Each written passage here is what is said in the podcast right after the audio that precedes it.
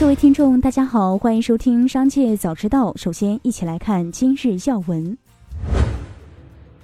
南昌公积金管理中心正式发布关于优化住房公积金使用政策的通知，将南昌市现行住房公积金贷款最高额度市城区双缴存职工六十万元，单缴存职工五十万元；南昌县双缴存职工五十万元，单缴存职工四十万元；进贤县、安义县双缴存职工四十万元，单缴存职工三十万元，统一调增至双缴存职工八十万元，单缴存职工七十万元。截至三月四日，俄罗斯央行连续五个交易日暂停莫斯科证券交易所活动。莫斯科证券交易所当天出台禁令，禁止在货币和股票市场上卖空欧元。继续关注企业动态。据外媒引用消息人士爆料称。国际投行麦格理集团和私募巨头 KKR 牵头的财团正在和香港富豪李嘉诚家族控制的英国电网进行收购洽谈，这可能是该行业今年最大的交易之一。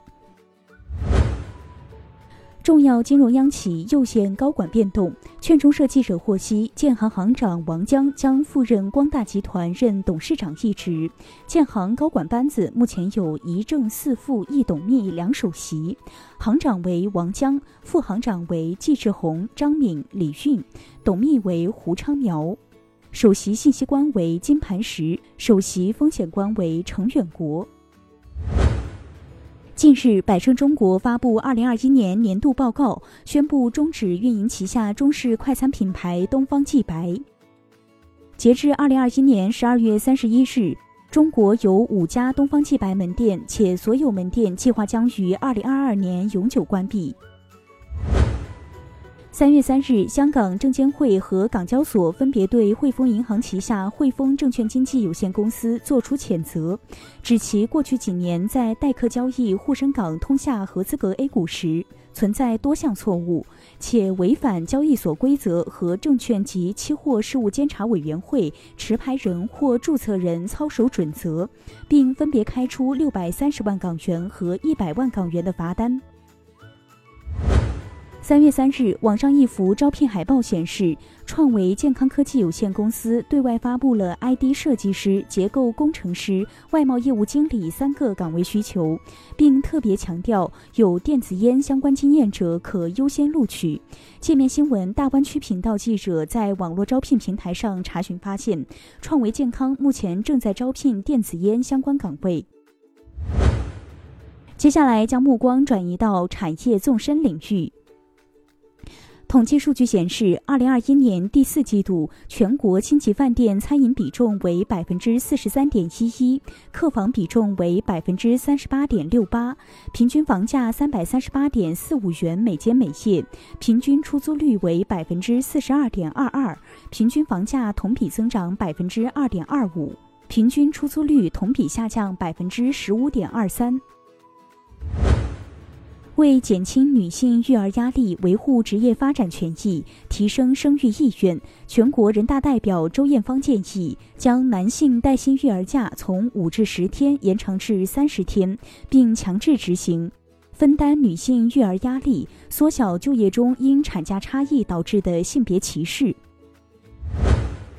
近日，无锡人民医院江苏省肺移植中心主任、浙江大学医学院附属第二医院副院长陈静瑜。通过连线方式向记者介绍，在我国，尤其是近年来，器官移植手术技术已经有了突飞猛进的发展，但仍有很多患者因为手术费用或者器官来源不足等问题而无法完成治疗，因此提出将器官移植手术费用全部纳入医保，部分地区也可采取大病医保，采取单病种限价的措施。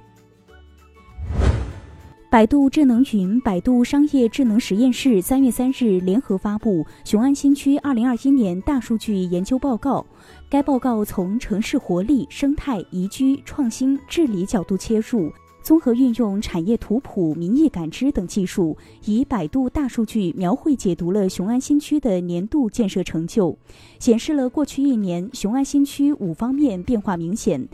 常住人口持续增长，城市建设加速推进，绿色发展成效显著，集成创新开始涌现，政策措施稳妥有效，新区居民安居乐业。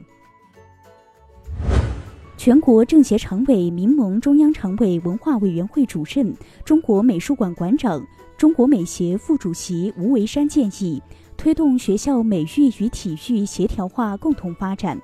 推动博物馆、美术馆成为学校的美育课堂，同时取消中小学各种艺术类等级考试。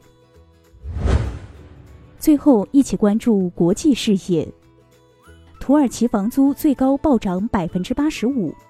伊尔马兹租住的公寓目前租金为两千六百土耳其里拉，而之前自己支付的租金为一千一百里拉，一夕之间租金翻了一倍多。目前他找到的新住处租金为两千里拉，是他月工资的一半，并且位于一个偏远的角落，一栋难以取暖且没有电梯的旧建筑中。以上就是今天的全部内容，感谢收听，我们下期再见。